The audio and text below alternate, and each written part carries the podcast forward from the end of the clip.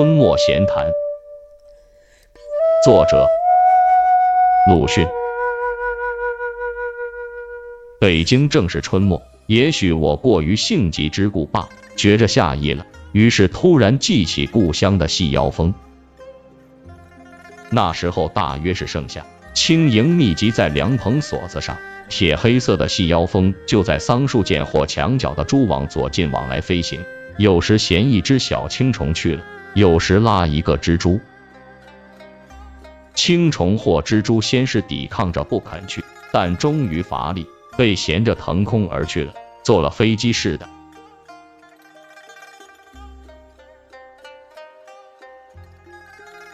老前辈们开导我，那细腰蜂就是书上所说的果裸，纯雌无雄，必须捉明灵去做继子的。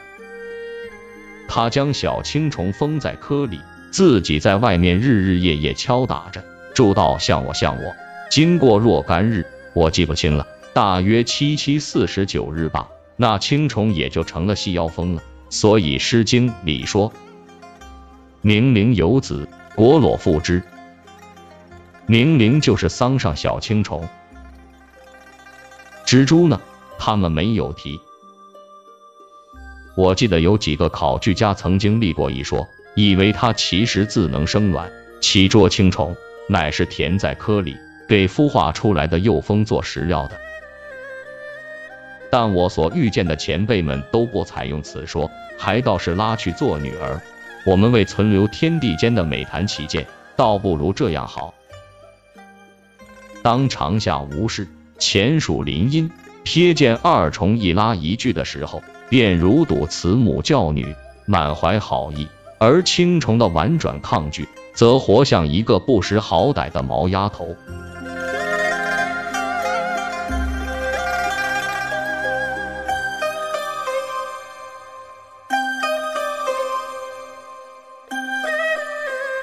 但究竟是疑人可恶，偏要讲什么科学？科学虽然给我们许多惊奇，但也搅坏了我们许多好梦。自从法国的昆虫学大家法波尔菲贝仔细观察之后，给幼蜂做食料的事可就证实了。而且这细腰蜂不但是普通的凶手，还是一种很残忍的凶手，又是一个学识技术都极高明的解剖学家。他知道青虫的神经构造和作用，用了神奇的毒针，像那运动神经球上指一试，他便麻痹为不死不活状态。这才在他身上生下蜂卵，蜂入壳中。青虫因为不死不活，所以不动；但也因为不死不活，所以不烂。直到他的子女孵化出来的时候，这食料还和被捕当日一样的新鲜。三年前，我遇见了神经过敏的俄国的义军。有一天，他忽然发愁道：“不知道将来的科学家。”是否不至于发明一种奇妙的药品，将这注射在谁的身上，则这人即甘心永远去做服役和战争的机器了？那时我也就皱眉叹息，装作一起发愁的模样，以示所见略同之志意。殊不知我国的圣君、贤臣、圣贤、圣贤之徒，却早已有过这一种黄金世界的理想了。不是为辟作福，为辟作威，为辟于什么？不是君子劳心，小人劳力吗？不是至于仁者时去生人，治人者时于人吗？可惜理论虽已卓然，而终于没有发明实权的好方法。要服从作威就须不活，要贡献玉石就须不死，要被治就须不活，要供养治人者又须不死。人类生为万物之灵，自然是可贺的，但没有了细腰蜂的毒针，却很使圣君、贤臣、圣贤、圣贤之徒，以致现在的阔人、学者、教育家觉得棘手。将来未可知。若以往，则治人者虽然尽力施行过各种麻痹术，也还不能十分奏效。与国裸并驱争先，即以皇帝一伦而言。便难免时常改姓易代，终没有万年有道之长。二十四史而多至二十四，就是可悲的铁证。现在又似乎有些别开生面了。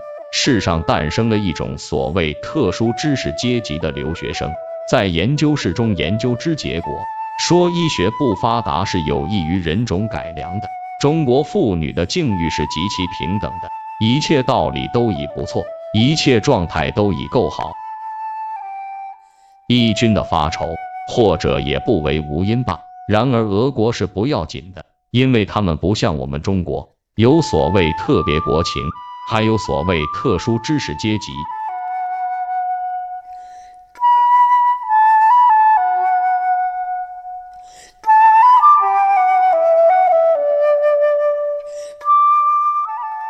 但这种工作也怕终于像古人那样，不能十分奏效的罢。因为这实在比细腰蜂所做的要难得多。它于轻虫只需不动，所以仅在运动神经球上一试即告成功。而我们的工作却求其能运动，无知觉，该在知觉神经中枢加以完全的麻醉的。但知觉一失，运动也就随之失去主宰，不能贡献玉石。恭请上自疾风疾风下至特殊知识阶级的赏收享用。就现在而言，窃以为除了已老的圣经贤传法、学者的进研究式主义、文学家和茶摊老板的莫谈国事律、教育家的勿视勿听勿言勿动论之外，为师还没有更好、更完全、更无流弊的方法。便是留学生的特别法件。其实也并未溢出了前贤的范围。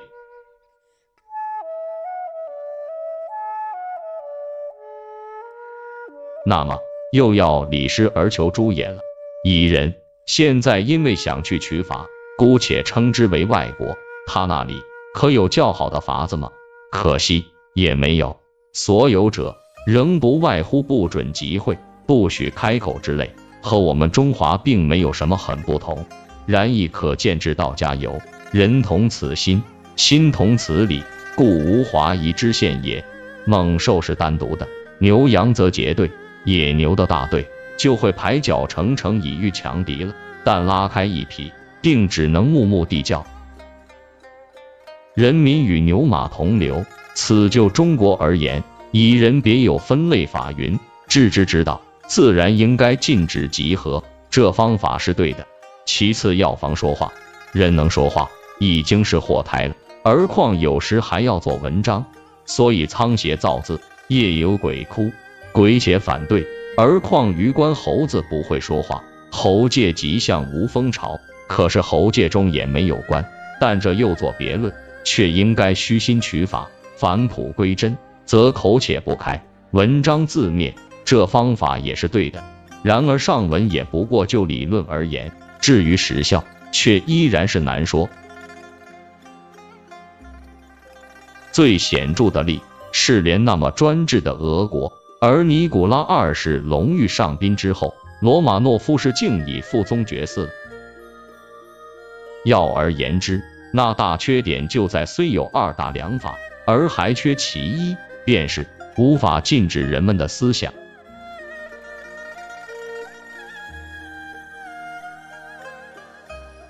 于是，我们的造物主，假如天空真有这样的一位主子，就可恨了：一恨其没有永远分清智者与被智者；二恨其不给智者生一只细腰蜂那样的毒针；三恨其不将被智者造得及时砍去了藏着的思想中枢的脑袋，而还能动作服役。三者得一，扩人的地位即永久稳固，统御也永久省了气力。而天下于是乎太平，今也不然，所以即使单想高高在上，暂时维持阔气，也还得日施手段，夜费心机，实在不胜其委屈劳神之志。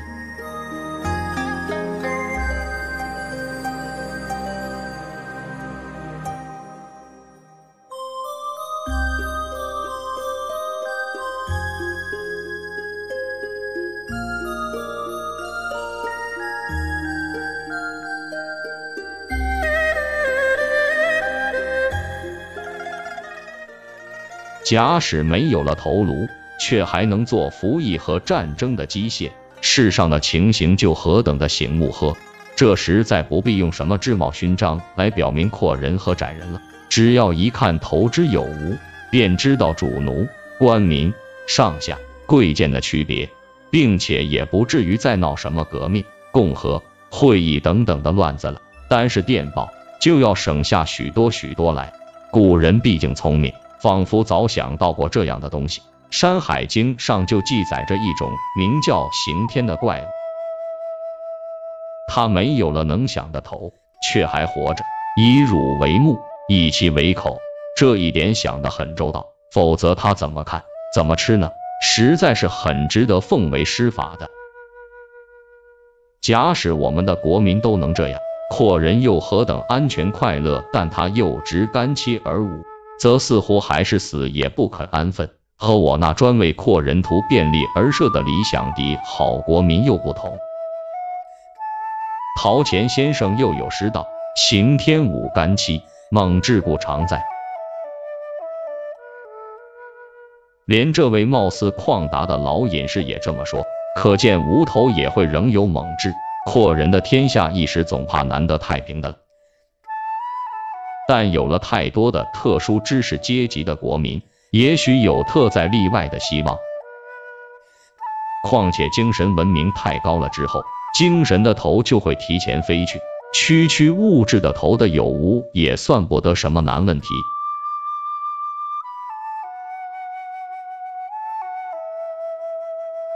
一九二五年四月二十二日。